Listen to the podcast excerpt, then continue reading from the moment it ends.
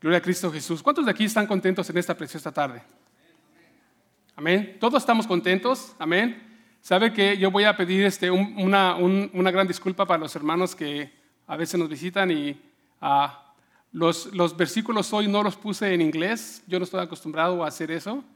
Y después de ahí, otra, otra de las cosas fue que, por, como los viernes, este, a Jeremy nos, a nosotros automáticamente nos, nos imprimen los panfletos.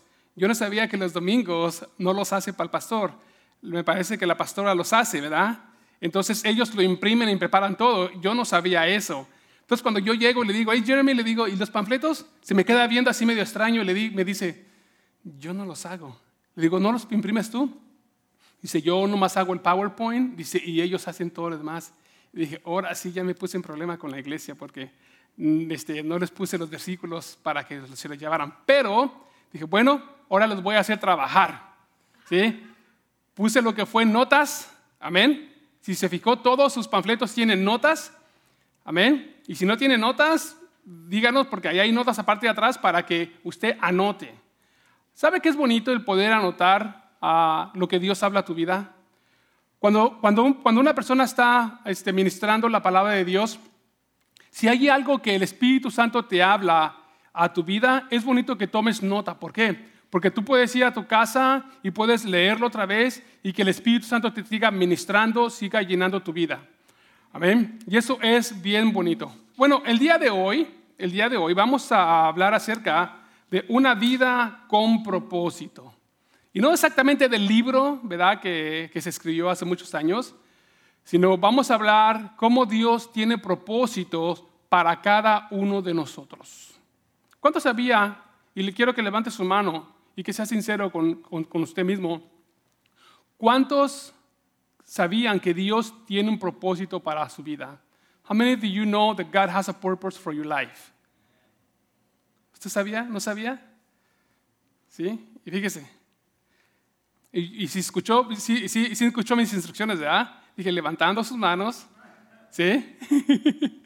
Eh, indíqueme, ¿cuántos usted sabía que Dios tiene un propósito para su vida? ¿Sí?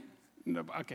Ahora, y eso es algo bien interesante. Mira, ah, quiero, quiero eh, eh, enfatizar algo bien importante. Acordémonos que el venir a la casa de Dios es algo en el cual nosotros aprendemos del diario. Día a día aprendemos la palabra de Dios, día a día Dios nos usa y aún nos habla a nosotros para llevar ese mensaje de salvación, ese mensaje en tu vida, ese mensaje el cual Dios tiene preparado para tu corazón. ¿Por qué? Porque Dios a una persona le está hablando algo y a la otra el mismo versículo lo ministra de diferente manera. ¿Por qué? Porque Dios nos habla en nuestra vida de acuerdo a la necesidad que estamos pasando en ese momento. Y es, y es lo que me gusta, lo que a mí me fascina del Espíritu Santo, de que Dios siempre nos habla, Dios siempre nos ministra.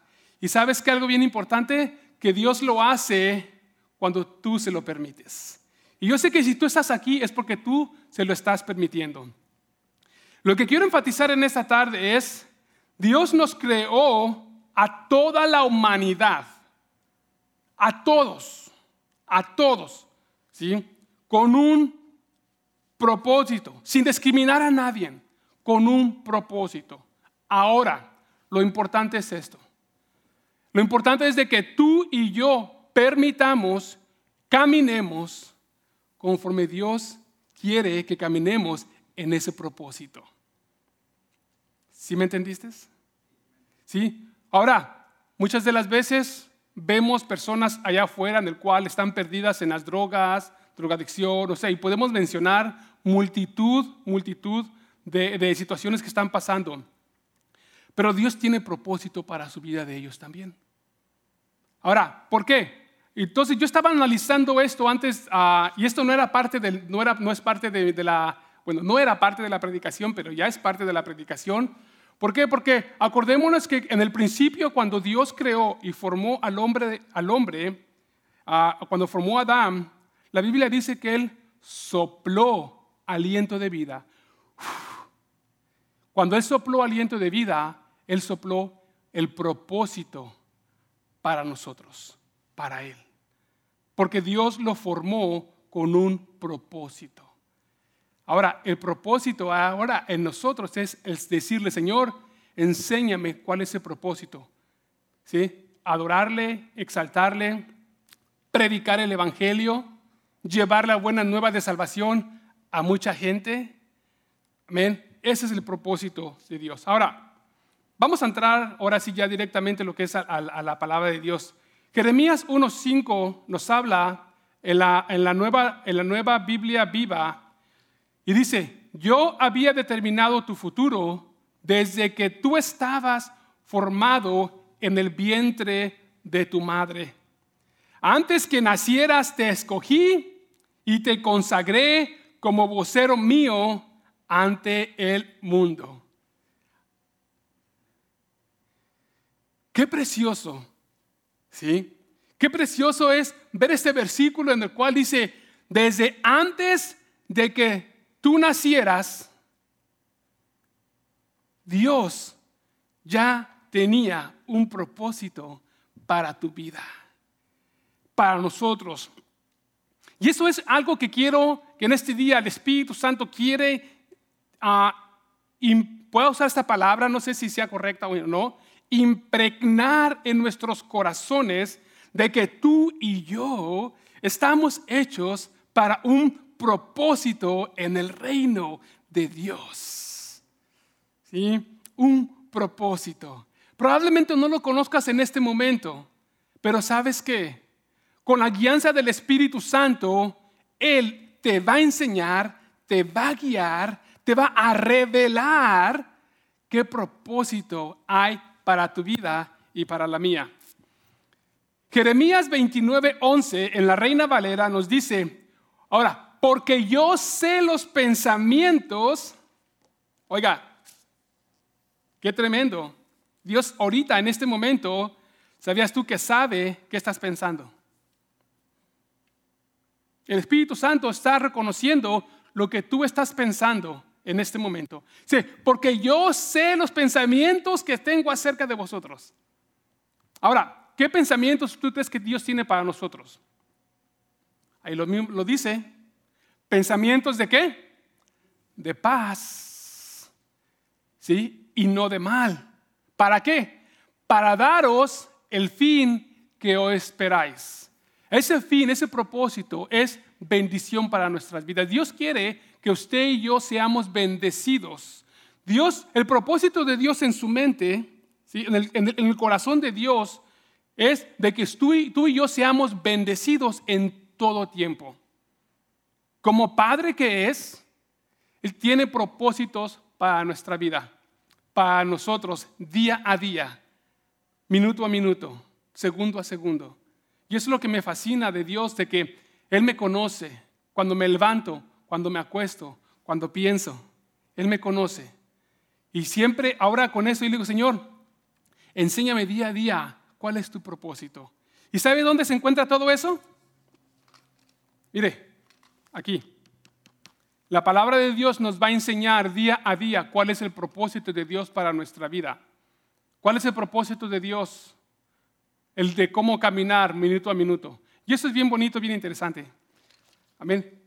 ¿Cuántos de aquí han leído la vida de, este, de José, el hijo de Jacob? ¿Se acuerda usted de, esa, este, de esa lección? ¿Sí, sí, sí, sí lo ha leído? Amén. ¿Se acuerdan del libro de Génesis cuando Jacob, ¿verdad? Va y trabaja por este, trabaja por Raquel siete años, ese, y, el, y, el, eh, y el suegro le hace una chanchulla, le hace una malobra. ¿Sí? ¿Por qué? Porque cuando se casa, oiga, imagínese, quiero que usted piense, cuando se casa, bien inteligente, le tapó toda la cara a la esposa, o sea, porque eso era, le tapó toda la cara y ahí estaba ella y, yo, me, yo, me, yo puedo, este, puedo imaginarme, ¿no? A Jacob, ahí este, ah, tomamos de la mano, él pensando en Raquel y, oh, man, I love you, yo te amo y trabajé siete años y, y oh, vamos a ser felices y, y, y, de repente la Biblia nos habla que ellos se van, ¿verdad? Y él cuando despierta el siguiente día, ¿sí? Le hace, uy, ¿tú quién eres? ¿Eh? ¿Por qué? Porque le dio a Lea, a su hija, la mayor. Entonces agarra a Jacob y va y le dice a, su suegro, ¿qué onda? ¿Qué pasó? Pues yo trabajé siete años por Raquel. Y le dijo, ¿tú no sabías que yo no te puedo dar a mi hija la menor sin que la mayor se case primero? Imagínese, hermana, imagínese en nuestros tiempos que se hiciera eso. Que de repente vinieran a pedirle la mano de su hija eh, Valeria la mayor, la menor, la, mayor, ¿verdad? Que Valera. Menor y mayor, o sea, que vinieran a pedir la hija de, Valeria y que, hice, y que de repente les diga, ¿sabes qué? No, llévate a esta primero. Oiga, como que no vale, ¿verdad? Entonces, pero sigue la historia, me, me, fascina la historia porque dice que como él amaba mucho a Raquel, que dijo, no problem, no hay problema. ¿Sabes qué? Si tengo que trabajar siete años más, siete años más me aviento. ¿Para qué? Para poderme casar con, con Raquel. Oiga, la Biblia dice que se aventó siete años más. Imagínese, 14 años de trabajo laboral le tomó a Jacob para poder casarse con la mujer que amaba. Yo le puedo preguntar a, a cualquier hombre aquí de nosotros, ¿usted trabajaría 14 años ¿Sí? Trabajo duro. Dice, por ahí me dijeron que no, 14 años para poder casarse con la mujer que usted ama. Hasta 20, otro dice que hasta 20. The 20 years you will work for. Okay, I'm going to tell pastor, voy a decir al pastor. Órale, a 20 años, no pay, sin paga. Amén. Sí, pero fíjese, ¿sí? Ahora, o sea, quería, quería introducir la vida, un poco de la vida de Jacob. ¿Por qué? Porque la familia de aquellos tiempos, yo me ponía a pensar algo bien interesante. Cuando leemos la Biblia, muchas veces leemos la Biblia y yo me gusta admirar a, a los personajes en los cuales la Biblia resalta.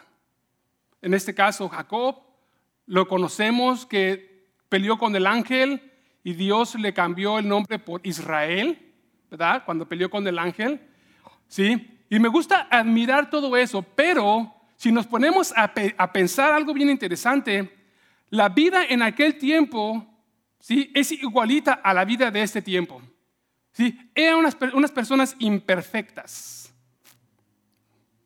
¿sí? Y si nos ponemos a detallarnos en la vida de ellos, vamos a poner un ejemplo, Jacob, ¿sí? Jacob tuvo dos esposas. ¿Cuántos de aquí de los hermanos que estamos, este, o de las, voy a la pregunta, ¿cuántas de las hermanas que están aquí les gustaría que su esposo tuviera otra esposa?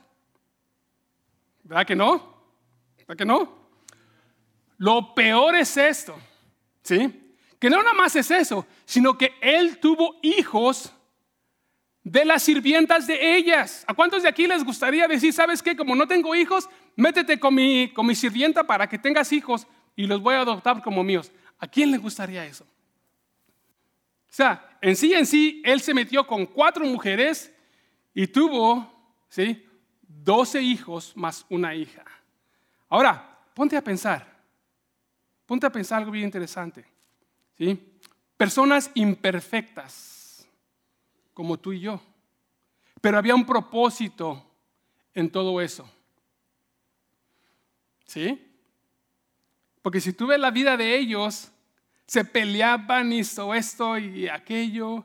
Tanto así que de la vida que vamos a hablar hoy de José, el papá, dice la Biblia que él amaba a José más que todos sus hijos. Ahora, ¿por qué tú te pones a pensar? Y te voy a decir por qué. Porque José fue el primer hijo de Raquel. ¿Sí? ¿Y quién era Raquel? el amor de su vida. Exacto. El amor de su vida. ¿Sí? Y cuando ella tuvo su primer hijo, la Biblia habla que dice que él lo amó a gran manera.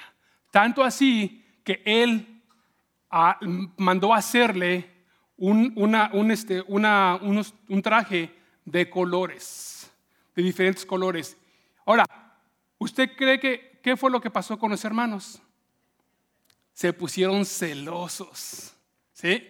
Se pusieron bien celosos y vamos a empezar a ver a la Biblia. Vámonos al libro de Génesis, capítulo 37, versículo 1 y dice: Habitó Jacob en la tierra donde había morado su padre, en la tierra de Canaán. Esta es la historia de la familia de Jacob. José, siendo de edad de 17 años, apacentaba las ovejas con sus hermanos, y el joven estaba con los hijos de Bilha y con los hijos de Silpa, mujeres de su padre, e informaba a José su padre la mala fama de ellos. Llamaba Israel, en este caso a Jacob, a José más que a todos sus hijos, porque le había tenido en su vejez y le hizo una túnica de diversos colores. Y viendo sus hermanos que su padre lo amaba más que a todos sus hermanos, le aborrecía y no podían hablarle pacíficamente. Qué tremendo ¿Sabía usted que eso también pasa muchas veces en, nuestro, en, este tiempo?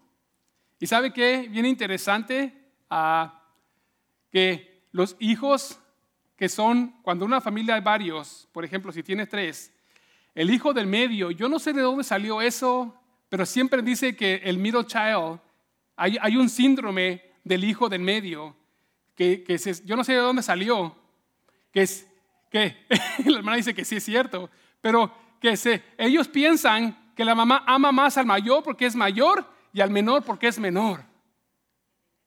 ¿Sí? O sea, como yo le digo, una vez yo personalmente tuve un problema con mi hijo porque yo tengo un hijo que es el del medio. ¿sí? Y una vez, y una vez él, él me dijo así, oh, que ustedes quieren más a Esteban, que ustedes quieren más a Abigail. Y yo le dije, ¿y tú de dónde sacas eso? Cuando necesitas dinero, ¿no te damos dinero? Cuando necesitas esto, no te saco a pasear a ti a veces. O sea, y yo me puse, ¿por qué? Para hacerle mostrar de que muchas veces, ya, dentro como, como hijos de Dios, nosotros no tenemos que hacer diferencias en nuestros hijos. ¿Sí? A todos los amamos por igual. Entonces él me dijo, oh, no, que sí, que, que tú. No, le digo, no. Yo puedo asegurarte que yo los amo a los tres por igual. ¿Por qué? Porque los tres son mis hijos. ¿sí? Y de repente salió ese síndrome y se ve que ese síndrome sigue porque la hermana dice que sí es cierto. Así que usted sabe que si usted es un hijo del medio, déjele digo una cosa, en el nombre de Cristo Jesús, que ese pensamiento se le vaya. ¿Por qué?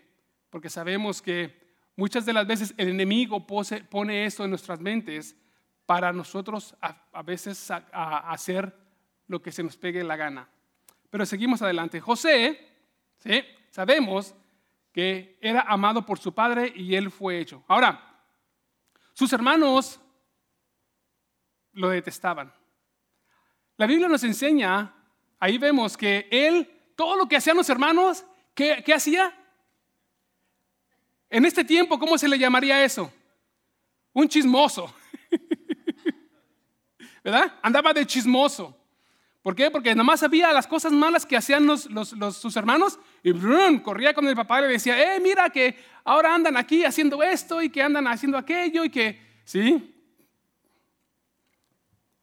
Lo que, lo que quiero que entendamos es que como la vida de antaño a la vida de hoy es la misma. Pasamos los mismos problemas, pasamos las mismas situaciones, ¿sí? Y, pero, pero, vamos a entrar un poquito más al detalle y cómo eso se aplica hoy a nosotros. Ese es el punto principal. ¿Qué tiene que ver la vida de ellos a la vida de nosotros? ¿Sí? La Biblia, versículos 3 nos habla, y amaba Israel, Israel a José más que a todos sus hijos, porque le había tenido en su vejez y le hizo una túnica de diversos colores. ¿sí? Y, esa, y esa túnica de diversos colores era, era un regalo el cual papá le había hecho. Ahora, ¿Tú sabías que en lo espiritual tú y yo tenemos una túnica especial? ¿Tú sabías eso? Un regalo que Jesucristo nos dio. Una cobertura especial. la cual nos identifica que somos hijos de Dios? Esa cobertura se llama la sangre de Jesucristo. ¿Sí? Porque probablemente en el, mundo terrenal sí exista todavía todo eso, lo que está pasando, lo que pasó José. Y probablemente sí exista de que haya favoritismos y probablemente sí exista todo eso. Pero en el mundo espiritual, nosotros como hijos de Dios no podemos permitir que pase eso. ¿Sí me entiendes? ¿Por qué? Porque Dios murió nada más por los puros hombres. ¿Es cierto? No. Dios murió por todos. La sangre de Jesucristo nos cubre a todos. El Espíritu Santo, ¿sí? Fue dado para todos. Ahora, todos aquellos que, que le recibieron. ¿Sí? Pero fue dado para todos. Ahora, Dios, cuando Jesucristo murió, la Biblia nos enseña que nos lavó, nos cubrió, su sangre nos cubre, su sangre nos protege. ¿Usted se acuerda, mi amado hermano, cuando el pueblo de Israel estaba, cuando iba a salir el día de, cuando iban a salir del pueblo, que lleva ese día cuando ah, pasó el espíritu de muerte, qué era lo que estaba cubriendo, lo que hizo que el espíritu de muerte se pasara de filo y no, y no matara a los, este, a los israelitas? La sangre. Fíjese cómo, cómo Dios en, su, en, todo su amor y en todo su amor nos da todos esos detalles y todos los podemos junto con pejar. Y es algo que tenemos que entender nosotros. Tú y yo tenemos la cobertura del Padre. Esa cobertura, esa sangre la cual murió por nosotros, en la cual tú y yo tenemos que entender día a día que cualquier cosa que quiere venir sobre nosotros, yo he aprendido de, Pastor Gary cuando de repente dicen que la gente, oh pastor, cuídate que porque, la, que porque el, el flu anda, anda por ahí. O sea, en inglés dicen the flu is around. Y él dice, yeah, it's going to go around me because it's not going to touch me. Dice, oh, está por ahí dando la, está rondando, va a dar vueltas, a, va a rondar alrededor de mí y no me va a ayudar. ¿Por qué? Porque él sabe y yo sé que estamos cubiertos por la sangre de Cristo. Tenemos esa cobertura, tenemos ese, ese rope, esa, ese, esa cosa especial, la cual te protege día a día. Y es algo que nosotros en nuestra vida tenemos que reconocer. ¿Tú sabías que Satanás no tiene ninguna autoridad sobre tu vida? Y quiero que me escuches bien, al menos que tú se la des. Amén. ¿Sí me entendió? ¿Sí? Así que, así como José tenía y la gente lo reconocía como una persona amada, ¿sabes qué? La gente tiene que reconocernos a nosotros como amados de Jesucristo porque llevamos esa cobertura en nosotros. ¿A cuántos de aquí, a cuántos de aquí a veces les, le han preguntado? Sí, Verónica, como que tienes algo diferente, como que eres diferente a los demás, ¿qué es lo que tú traes? Porque la gente llega a reconocer, ¿sí? a ver esa cobertura que Dios tiene sobre nosotros. ¿sí? La gente tiene que ver cada día más y más en nosotros ¿sí? esa cobertura en Cristo Jesús. Amén. Sí, seguimos adelante y, quiero que sigamos adelante viendo aquí cómo... Ok, acá estoy.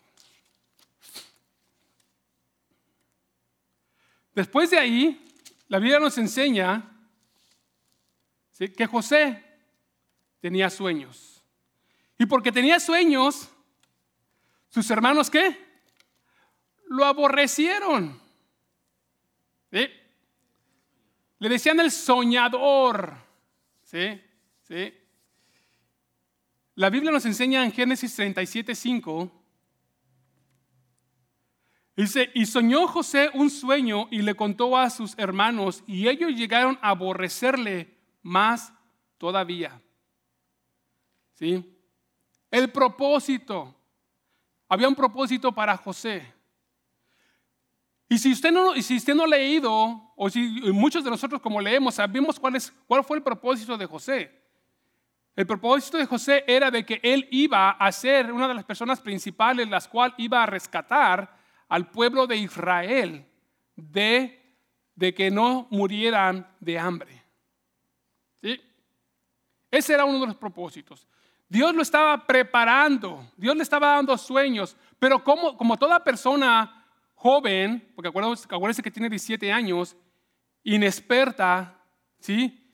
Él, él soñaba algo. ¿Y cuántos de aquí hemos soñado algo que de repente vamos y se lo contamos a alguien? ¿Verdad que sí? Soñamos cosas así medios. Ahora, si usted, sueña, este, uh, ¿cómo se llama? Este, nightmares, ya deje de comer pizza tan tarde. ¿Sí? no coma pizza a las 10, 11 de la noche o pupusas o tan, tan tarde. Bueno, la cosa es que coma, pero no tan tarde, porque eso le va a dar sueños malos. ¿Eh? Pesadillas, gracias. Pesadillas. ¿Sí? Rima con quesadilla, ¿verdad? Pero no, pero pesadillas, ¿verdad? Ok. ok. Bueno, pero déjenle digo una cosa, la Biblia, la Biblia habla y algo bien interesante, que en los últimos tiempos, ¿sí? nuestros hijos iban a tener sueños y visiones. Y si Dios te ha dado sueños, sueños en los cuales que tú te ves o que ves, habla con alguien, platica con alguien. ¿sí? Porque muchas de las veces Dios nos da sueños, y esto lo hablamos el día a viernes, ¿sí? del espíritu de sabiduría. Son cosas que van a pasar en el futuro. Y le invito para que venga, estamos viendo los, este, los dones del espíritu. ¿sí? Estamos hablando profundamente, detalladamente, todo acerca de eso para poderlos entender.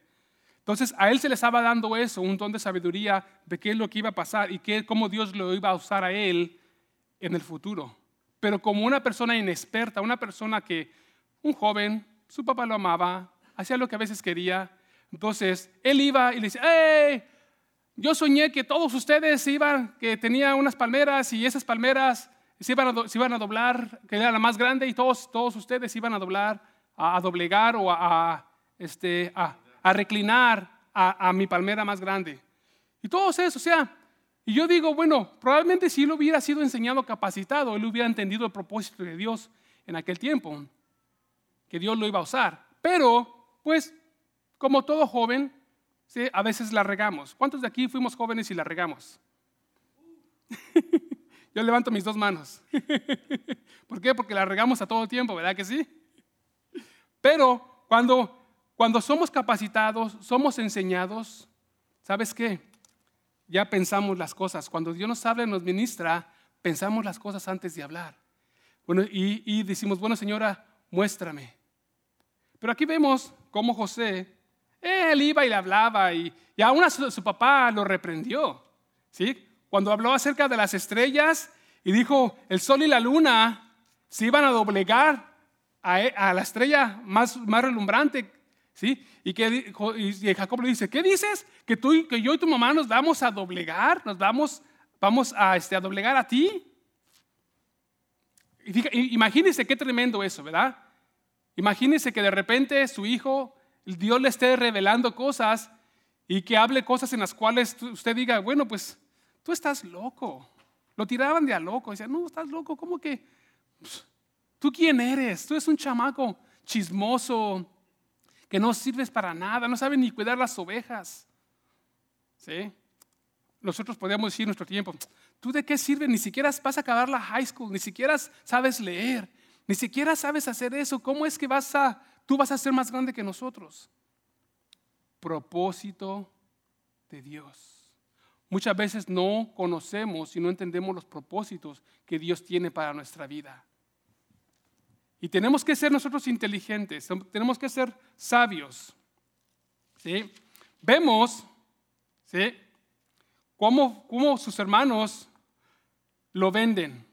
Génesis 37, 27, 28 dice, venid y vendamos a los, y, vendámosle a los ismaelitas y no sea nuestra mano sobre él, porque él es nuestro hermano, nuestra propia carne. Y sus hermanos convinieron con él. Y cuando pasaban los madianitas, mercadores, sacaron ellos a José de la cisterna. Imagínense qué tremendos. ¿sí? Primeramente ellos pensaron en matarlo. Uno de sus hermanos abogó por él. ¿sí? Y dijeron, ok, all right. Si lo matamos, probablemente nuestra sangre va, su sangre nos va a clamar. Pero, ok, entonces lo metieron a una cisterna, lo metieron a un pozo. Y ahí lo tenían guardadito. Porque dijeron, no, no, no, ya estamos cansados de que seas tan chismoso, queremos hacer lo que nos da la gana, queremos ya que no vayas y le digas a, papá lo que estamos haciendo. Así que, tranquilo, pum, y lo aventaron ahí. Después la Biblia dice que cuando vieron que venían los ismaelitas, dijeron, ¿sabes qué? Si te quedas ahí, probablemente te vas a morir. Entonces, ¿sabes qué? Te vamos a sacar y ahora te vamos a vender. Y lo vendieron. ¿Sí? La Biblia dice que lo vendieron. Dice, lo sacaron ellos a José de la cisterna y lo trajeron arriba y le vendieron a los ismaelitas por 20 piezas de plata. Oiga, qué barato. Por lo menos lo hubieran pesado, ¿verdad? A lo mejor por peso le hubieran dado más. Pero acuérdense que el corazón de ellos no estaba en cuántas monedas iban a recibir, sino su corazón de ellos estaba en que se iban a deshacer de él para poder hacer ellos lo que ellos les daba la gana. ¿Sí? Pero acordémonos que José había un propósito. Y yo puedo imaginarme, ¿sí? Yo puedo imaginarme que en esta travesía, por todo lo que él estaba pasando, como Jacob de una de otra forma les enseñó el temor de Jehová. Porque acuérdense que sea lo que sea, ¿sí? Ellos adoraban a Jehová. ¿sí? Ellos, él iba y presentaba sus, ofrendas. Y probablemente les decía a sus hijos, vengan, presenten ofrendas. Eh, ¿Cuántas de las veces decimos nuestros hijos nunca quieren caminar con nosotros a la iglesia? Mañana voy. Mira, vente, vamos a, darle gracias a Dios por lo que ha hecho. Ah, papá, no, ustedes Ah, eso es para, para, para, viejos. Eso no sirve. Oh, mira que va a haber un Ah, no. Sí, pero ellos veían, ellos veían cómo su papá era fiel a hacer la voluntad de Dios día a día, día a día. Eso yo me puedo imaginar, me puedo imaginar porque la Biblia habla bastante bien de Israel, cómo él reconoció al ángel y peleó con él. O sea, entonces, cuando él fue vendido a los ismaelitas, entonces dijo, ¿sabes qué? Me tengo que poner a cuentas con Dios porque yo no sé de aquí en adelante qué es lo que va a pasar. Había un propósito de Dios. Muchas de las veces, muchas de las veces, ¿sí? Tú y yo hay problemas, hay situaciones en los cuales nos meten o nos metemos no sabemos cuál va a ser el outcome, cuál va a ser lo que va a pasar enfrente. ¿Y qué es lo que tenemos que hacer? Buscar de Dios. Hermano, es, muy fácil para nosotros muchas veces meternos en tantos problemas. Es muy fácil meter la pata. ¿Cuántos de aquí no hemos metido la pata en nuestras vidas? Yo levanto mis dos manos y mis dos pies, decir, muchas veces que a veces decimos, ahora no sé qué va a pasar más adelante, pero yo le digo, si decimos, tenemos que decir, ¿sabes qué, Señor? En tus manos estoy. Perdóname porque yo sé que la regué. Perdóname porque yo sé que probablemente no te busqué para saber qué es lo que tú tenías el plan para mí. Pero sabes qué, ya estoy aquí. Enséñame ahora cómo moverme. ¿Sí? Muchas de las veces, ¿sí? yo, yo, yo he aprendido de Dios. El Señor a mí, a mí me enseñó, no me pidas que te saque de ahí porque si tú te metiste, ahí te vas a quedar, pero pídeme cómo sobresalir, cómo hacer eso, que eso malo que tú hiciste se convierta en un positivo. No sé si me entendió. Veo muchas caras así como muy, como que sí, como que no. ¿Sí me entendí? ¿Por qué? Porque Dios muchas veces usa lo negativo para convertirlo en positivo. Y no es de que Dios déjele digo una cosa, y, decía, había un hermano hace muchos años que decía, voy a matar varias, vacas sagradas aquí. ¿Sí? Él decía, tú tenía eso. ¿Qué significaba eso? Que él iba a decir una verdad de Dios en las cuales mucha gente estaba pensando de que, oh, sí, eso es lo que pasa. O sea, y lo explica ahorita, ¿sí? Y a mí me duele el corazón en este aspecto. ¿Cuántos saben, ¿Cuántos saben aquí que la enfermedad no es de Dios? Amén. La enfermedad no es de Dios, ¿sí? Pero muchas de las veces, ¿sí? Nosotros, hay, hay, hay, mucha gente que habla y yo digo, Señor, ayúdanos a poder entender tu palabra. Hay mucha gente que dice, bueno, Dios permite que yo me enferme para acercarme más a Él. Yo le digo, no, eso no es así. ¿Sí? Dios quiere que nosotros nos acerquemos a Él, pero Dios no nos da la enfermedad. Las decisiones de nosotros nos hacen que nos enfermemos cuando como demasiadas hamburguesas, como demasiada pizza, como demasiada azúcar, ¿qué me va a pasar? Me voy a enfermar de del colesterol, me voy a enfermar de la diabetes, me voy a enfermar de diferentes enfermedades. No es que Dios está permitiendo que eso venga a mi vida, sino que yo lo estoy invitando que venga a mi vida. Porque Dios, Dios es un Dios amoroso y no permite eso. ¿Sí me entiende? Nosotros lo hemos invitado en la forma de cómo comemos, cómo vivimos nuestra vida. ¿Sí? ¿Cuántos de aquí muchas veces han escuchado eso de que cuando yo voy manejando, que de repente le meto más de 70 millas, el ángel se baja porque voy demasiado? No, no podemos nosotros correr más de lo que la ley está establecido. Por eso es que las leyes fueron establecidas. Muchas veces la gente choca y dice, Dios, ¿por qué permitiste que me pasara esto? No, no es que Dios permitió de que te pasara eso, sino que tú metiste la pata, tú le, metiste la pata al acelerador y se te cruzó alguien y te lo llevaste. No, o sea, ¿sí me entiende? ¿Estamos aprendiendo? ¿Sí? ¿Sí? Y aquí, cuando, cuando, cuando José fue vendido, Oiga, él se lo buscó. ¿Usted cree que él se lo buscó? Porque era chismoso. ¿Sí? Porque se creía, se ponía, se, ponía lo que era el, este, el, manto que papá le había hecho y le dice a sus hermanos, la, la, la, mi papi no te quiere, me quiere más a mí. ¿Sí? Iba y se los estregaba en la cara y, y, y ellos y... Él se lo buscó. Pero de ese negativo salió un positivo. Cuando él fue vendido, ¿sí? Él dijo, ¿sabes qué? Ah, la regué. Se acordó lo que su papá hacía, que él iba a, a Jehová a buscar de su presencia. Y durante esa travesía, cuando él salió de los ismaelitas, llegó a los ismaelitas y fue vendido a Potifar, ¿sí?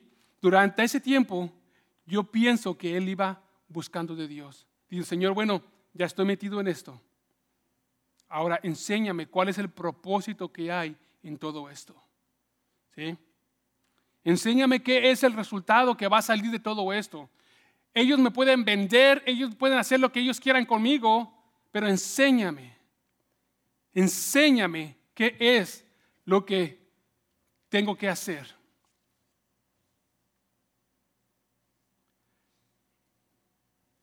Y en, el libro de Génesis 39, capítulo 1, versículo 4, vamos a leer.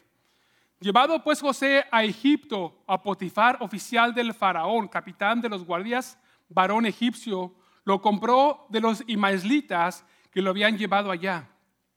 Y fíjese algo bien importante. Esto me fascina. ¿Por qué le digo que del tiempo que fue vendido a los ismaelitas al tiempo que llegó a, este, a la casa de Potifar, yo hasta creo, puedo creer, puedo imaginarme que él estaba ayunando, ¿sí? orando, buscando de la presencia de Dios. Diciendo, Señor, bueno, la regué, enséñame, muéstrame ahora qué es lo que tienes para mi vida. ¿Sí? ¿Qué dice el versículo 2? ¿Sí? Mas Jehová estaba con José y fue varón próspero. ¿Sí? Y fue varón próspero. ¿Qué significa esto?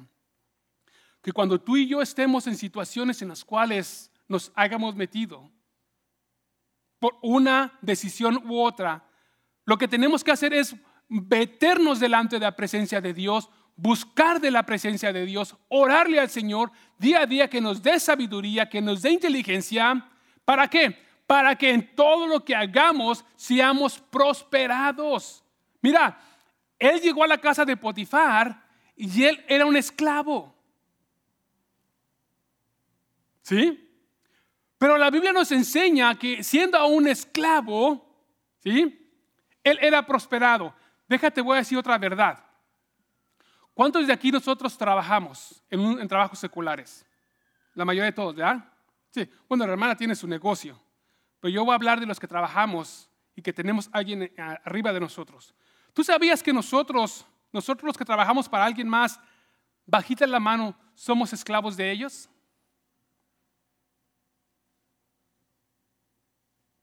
¿Sí? Porque ellos nos dictan qué tenemos que hacer para hacer el trabajo. La hermana, ella dicta y dice qué tiene que hacer, la gente tiene que hacer para que su, trabajo prospere. Porque ella, no hay nadie más encima de ella, porque ella es la dueña. Pero los demás, los que tenemos un trabajo, ¿sí? Los que tenemos un jefe, ponte a pensarlo, ¿sí?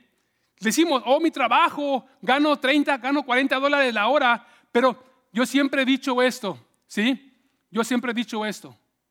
Los Estados Unidos es como una jaula de oro. ¿Por qué?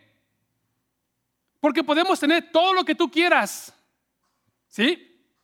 Podemos tener todos los lujos que, queramos, pero estamos ahí encerraditos. ¿Sí? ¿Sí? Siendo esclavos de nuestro trabajo. Trabajando 30, 40, 50 años, trabajando para alguien más, para alguien más. ¿Sí? Cuando Dios quiere que nosotros hagamos otras cosas mejores, porque Él nos quiere prosperar. Pero para ser prosperados, nosotros tenemos que buscar de la presencia de Dios, donde dice, más Jehová estaba con José. ¿Sí me entiende? Espero, sí, espero que me esté entendiendo porque, oiga, el Espíritu Santo me está, me está hablando grandemente a mí. ¿Sí? Que Dios quiere que seamos diferentes, que seamos prósperos. Pero ¿cuál es la única forma en que lo vamos a hacer? Buscando de su presencia, buscando de Él, buscándole en todo tiempo. Ahora, ponte a pensar, ¿todo va a pasar de la noche a la mañana? ¿Todo va a pasar de la noche a la mañana? No. No, mira,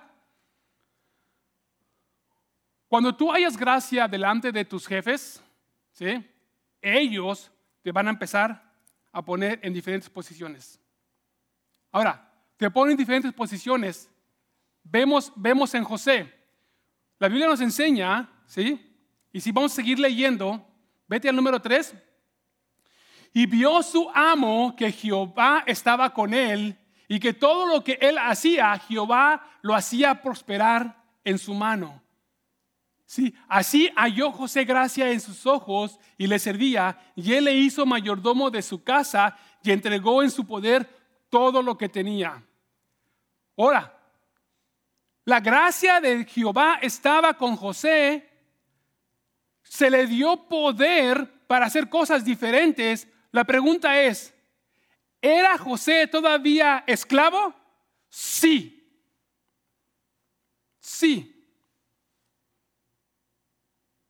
Tú y yo podemos prosperar en nuestro trabajo, podemos ser diferentes personas, podemos llegar a ganar cantidades de dinero grandes, pero mientras estemos todavía bajo alguien más, todavía seguimos siendo esclavos. Ahora, dentro del pecado es lo mismo. ¿sí? Muchas de las veces no sabemos y no entendemos, pero muchas de las veces estamos esclavizados al pecado. Estamos esclavizados al chisme. Estamos esclavizados a hacer, oiga, cosas que no tenemos que hacer, ver cosas que no tenemos que ver. ¿Sí?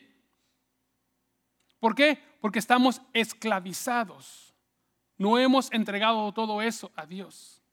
No lo hemos confesado y decir, Padre, ¿sabes qué? Ya no quiero ser la misma persona que antes. Decirle completamente, Señor, la Biblia me enseña que soy una nueva criatura y yo lo entiendo de que mi interior es nuevo, pero yo no quiero que nomás mi interior sea nuevo, yo quiero que mi exterior también sea nuevo, que todo lo que yo hago te, glorifique a ti. Mis manos, mis ojos, mis labios, mi mente, todo. Que te glorifique solamente a ti. ¿Y sabes qué? Cuando tú y yo aprendemos eso, todo lo demás que la Biblia dice viene por añadidura. José en Potifar tuvo el poder. ¿Sí?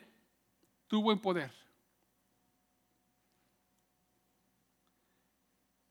El enemigo siempre va a querer venir a tumbarnos. ¿Sí? ¿Cuántos de aquí muchas de las veces cuando, cuando tú tienes unas posiciones altas, cuando tú ah, vas subiendo de, de este, de, uh, de puesto, de posición. Ahora, déjate digo una cosa, el Espíritu Santo me está enseñando esto. ¿Sí? No pienses ni creas que el trabajar es malo, es bueno. ¿Sí? Tenemos que trabajar, la Biblia dice que el que no trabaje, que no coma. ¿Sí? ¿Sí? Vamos a analizar todo en lo espiritual. Dios quiere que nosotros seamos, quiere que, Dios quiere que nosotros prosperemos en todo. ¿Sí? Pero en todo hay un propósito. ¿Sí me, me está entendiendo? ¿Sí? No quiero que me vaya, que vaya a malinterpretar de que donde está usted trabajando, oh, es malo. No, no, no, no. Dios tiene un propósito ahí donde usted está y Dios quiere que usted sea prosperado en todo, ahí donde usted está. Dios quiere cosas más grandes para nosotros. Pero mientras tanto, el propósito de Dios se tiene que cumplir ahí donde usted está. ¿El propósito de Dios estaba cumpliendo con, con José, ahí donde él estaba? Sí. José no sabía todavía qué es lo que iba a hacer aún más. Pero él dijo, él decidió en su corazón el servir a Dios, buscar de Dios. Y la Biblia dice que él fue prosperado en todo. Mi oración de hoy en adelante es que tú seas prosperado en todo, ahí donde tú estás, ahí donde tú trabajas, que seas prosperado en todo. ¿Sí? Que llegues a ser un manager, que llegues a ser alguien el cual esté arriba. La Biblia nos enseña que nosotros tenemos que ser cabeza y no cola. Eso solamente lo vamos a obtener cuando tú y yo venimos y ponemos todo enfrente del Señor y le decimos, aquí estamos, ayúdame. No lo sabré todo, pero conocemos a alguien que lo sabe todo, que es Cristo Jesús. Amén. Él lo sabe todo. Él lo entiende todo. Él lo conoce todo. José vino y fue el, fue el segundo de Potifar. Que, bueno, no el segundo, pero le dijo que le dio autoridad. ¿Cuántas de las veces cuando, cuando tú, o no sé si así te ha pasado, cuando tú te suben de puesto en cualquier lugar, siempre hay alguien que dice, Lalo, siendo mi jefe? No, nunca. ¿Sí? Y, hay envidia. Y lo quieren por, y le empiezan a echar tierra para que lo pongan abajo. ¿Sí? Y le empiezan a decir, oh mira, no, él no. Satanás siempre va a querer usar a alguien más para ponerte afuera. En la vida de José pasó eso. La esposa de Potifar lo vio y dijo, guapo, fuerte, bello. Wow. ¿Sí? Dijo, mi esposo ya está roquito. Este está joven. O sea, ¿sí me entiende? ¿Sí me capta? ¿Sí? La Biblia dice, y yo lo tengo ahí, no lo voy a leer porque está demasiado largo y el tiempo es, el tiempo es siempre, es, ¿sí?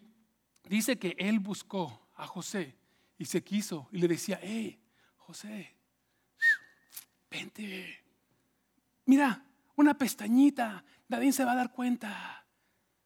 ¿Sí?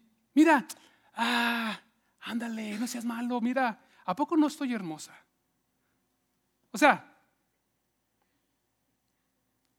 la Biblia dice que él dijo, no, tú eres la esposa de mi jefe. No, no, y no. Y ella insistiéndole, insistiéndole, insistiéndole. La Biblia nos dice que un día lo encontró a él casi desnudo. ¿Sí? Casi desnudo. Y agarró y ella dijo, este es el momento.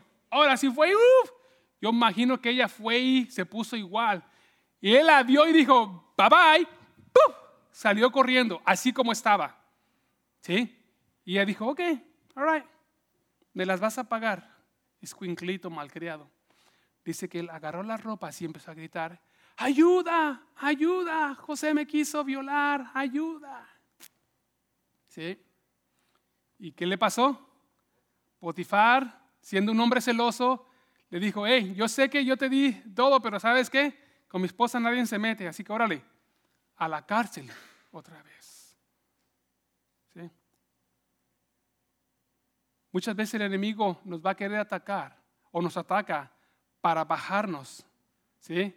para ponernos en lugares donde Él nos quiere tener. Pero después, ¿qué dice la Biblia? Y ya lo voy a parafrasear, ya no, lo voy, ya no tengo varios versículos ahí, porque ya vamos a acabar. ¿sí? La Biblia nos enseña y dice que cuando él fue otra vez a la cárcel, dice la Biblia que Jehová estaba con José. ¿Sí? Y le dio otra vez gracia. ¿Sí? Y, y de repente dos personajes tuvieron unos sueños diferentes. Y empezaron a platicarlos y José vino y se los interpretó a cada uno de ellos.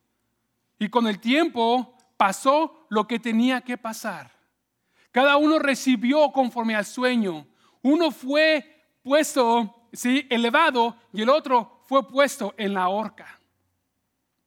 Y cuando, y, cuando este, y cuando el jefe, este, uh, Faraón. Y cuando Faraón tuvo el sueño, ¿sí? uno de ellos acordó y dijo, oh, hay alguien que te puede interpretar. Después de tres años, ¿sí? imagínate todo lo que tuvo que esperar José para poder llegar a cumplir el propósito de Dios. Pasó tres años después que fue de Potifar, pasaron tres años. Se acordó el copero se acordó, dijo, oh, mira, allá hay alguien. Y salió, interpretó el sueño. Y cuando interpretó el sueño, Faraón dijo, ¿a quién más podemos poner a cargo de todo esto? Sino a alguien que conoce, que sabe. Y lo pusieron. Y el propósito de Dios se cumplió. La Biblia dice que él fue el segundo de Faraón. Le entregó su anillo, le entregó todo, lo, lo puso en, en, forma real. Ya no era prisionero, ya no era esclavo, ahora era el segundo, ¿sí? De todo, de todo Egipto. ¿Y cuál era el propósito? De que Él salvara al pueblo de Israel de que murieran de hambre en esos siete años que iba a pasar. ¿Sabes qué, mi amado hermano? Déjate digo una cosa. Probablemente tú, tú has estado aquí en la iglesia por muchos años. Dios tiene un propósito para tu vida. Has estado pasando por pruebas, tribulaciones y muchas veces no sabes ni por qué. ¿Sabes qué? Sométete a Dios, sometámonos a Dios, sigamos buscando de Dios. No importa cuánto tiempo vamos a durar ahí, pero siempre que le seamos fiel a Dios en todo, Dios tiene un propósito en nuestra vida. Nos va a llevar de paso a paso. La Biblia, la Biblia nos enseña que vamos nosotros de victoria en victoria y de triunfo en triunfo. Probablemente no lo veamos por la situación, por el dolor que estoy pasando, pero sabes que mantente fiel en todo tiempo, en todo momento en toda situación. Mantente fiel al Señor y Dios, Dios Yo te digo, porque la Biblia no miente, Dios te va a sacar de ahí y te va a llevar a lugares que probablemente tú no conocías y no sabías. ¿Por qué? Porque Él tiene grandes propósitos para nosotros. Dios tiene grandes cosas para nuestras vidas. Fuimos creados con un propósito grande de exaltarle, pero no nada más exaltarle, sino también de que seamos ejemplo en todo. Así que mi hermano, en este día, yo no sé qué tú estás pasando. Yo no sé, mi amado hermano, aleluya, cuál es tu situación, pero mira, José fue esclavo por muchos años. Probablemente el pecado te está, te está deteniendo. Cosas que ya tenemos grabadas en nuestro corazón y que estamos batallando para salir, batallando. Tú sigue luchando, sigue peleando día a día, minuto a minuto. ¿Sabes por qué? Porque Dios te va a dar la victoria. No te des por vencido, no te des por vencida, porque Dios tiene algo especial para nosotros. Y así como dice la Biblia, le dijo, nos habla que Jehová estuvo con José en todo Déjate digo algo, Jehová, el Señor, está contigo en todo lo que estés pasando hoy. El Señor está contigo en todo momento. No te dejes, no te desampares de Él, sino sigue adelante, sigue peleando, sigue luchando la buena batalla de la fe. ¿Por qué? Porque Dios está con nosotros. Ponte de pie en esta tarde, amén. Aleluya.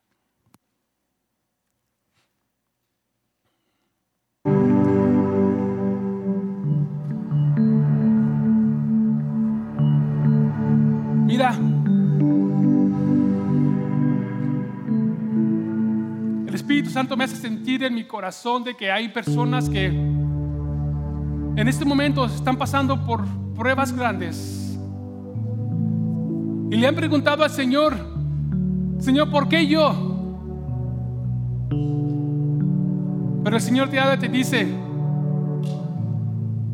sigue adelante, sigue luchando. Sigue peleando, que yo tengo propósitos grandes para tu vida. Padre, en el nombre de Cristo Jesús, yo te doy gracias en esta preciosa tarde. Porque Dios vemos, Señor, un ejemplo grande en la vida de José, Padre, como su inexperiencia, su juventud lo llevó a un estado en el cual sus hermanos lo detestaron, a tal grado de que pensaron en matarlo, pero lo vendieron, Señor. Él pasó una travesía, oh Dios poderoso, mientras él estuvo siendo esclavo, pero tú tenías un propósito grande en la vida de él, Padre. Mira, Señor, la Biblia me enseña que tú eres el mismo de ayer, de hoy, por los siglos de los siglos.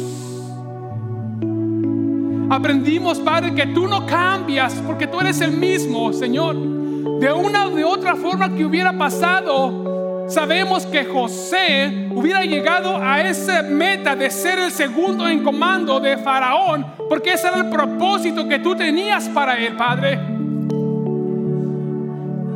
Pero muchas veces su inexperiencia lo hizo pasar por todo eso. Pero la Biblia nos enseña que él se mantuvo fiel. Padre, que en este día, cada uno de mis hermanos, de mis hermanas, Padre, que están pasando por pruebas, tribulaciones, cuestiones en sus trabajos, en sus cuestiones a cualquiera que sea su situación. Padre, permite que seamos fieles a ti, Señor. Que no nos demos por vencido, Padre. Que aunque la gente hable mal de nosotros, que aunque la gente nos punte con el dedo, Padre, nosotros seamos fieles en todo tiempo, Señor, aleluya. Porque tu, tu propósito se va a llegar a cumplir en nuestras vidas, se va a llegar a cumplir en nuestros corazones, Padre, aleluya. Si nosotros no, Señor, bajamos los brazos, si nos seguimos peleando día a día, minuto a minuto, Señor, buscando de tu palabra, buscando de ti, Señor, aprendiendo cada día más de ti, Padre. Padre, gracias, Señor, porque tú nos amas con amor eterno. Gracias, Señor, porque yo sé que, Señor, aleluya, se va a cumplir en mis hermanos tu propósito, Señor. Gracias, Padre, Señor, aleluya. Porque esa fidelidad, Señor, nos va a hacer, Señor, a ellos Señor, subir de posiciones en sus trabajos. Otro, Señor, abrir sus propios negocios, Padre. Oh Padre, aleluya. Gracias, Padre de la gloria. En el nombre de Cristo Jesús, Padre, los bendecimos en tu nombre, Señor. Y te damos gracias por todo lo que vas a hacer, Padre, y lo que vas a seguir haciendo en cada uno de nosotros. En el nombre de Cristo Jesús, yo te doy gracias. Amén, amén y amén. Dale un aplauso al Señor, hermano.